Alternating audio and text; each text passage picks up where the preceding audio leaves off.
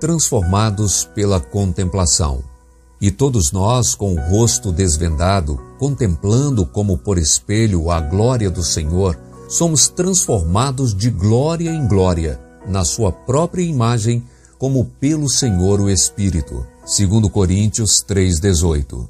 A obra de transformação da impiedade para a santidade é contínua. Dia a dia, Deus opera para a santificação do homem, e o homem deve cooperar com ele desenvolvendo perseverantes esforços para o cultivo de hábitos corretos.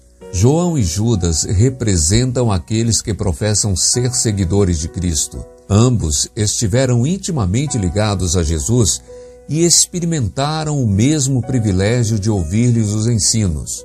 Ambos possuíam sérios defeitos de caráter e ambos tiveram acesso à divina graça que transforma o caráter.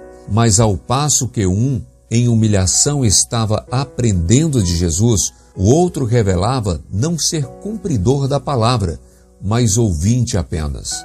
Um, morrendo diariamente para o eu e vencendo o pecado, era santificado pela verdade. O outro, resistindo ao poder transformador da graça e condescendendo com desejos egoístas, era levado para a escravidão de Satanás. Uma transformação de caráter como a que se vê na vida de João é sempre o resultado da comunhão com Cristo.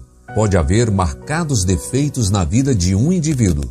Contudo, quando ele se torna um verdadeiro discípulo de Cristo, o poder da divina graça transforma-o e santifica-o. Deus só pode ser honrado pelos que professam crer nele quando são conformes à sua imagem e controlados pelo seu espírito.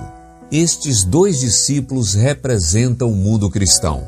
A primeira é daqueles que diariamente estão morrendo para o eu e vencendo o pecado. A última é daqueles que estão condescendendo com as concupiscências e se tornando servos de Satanás.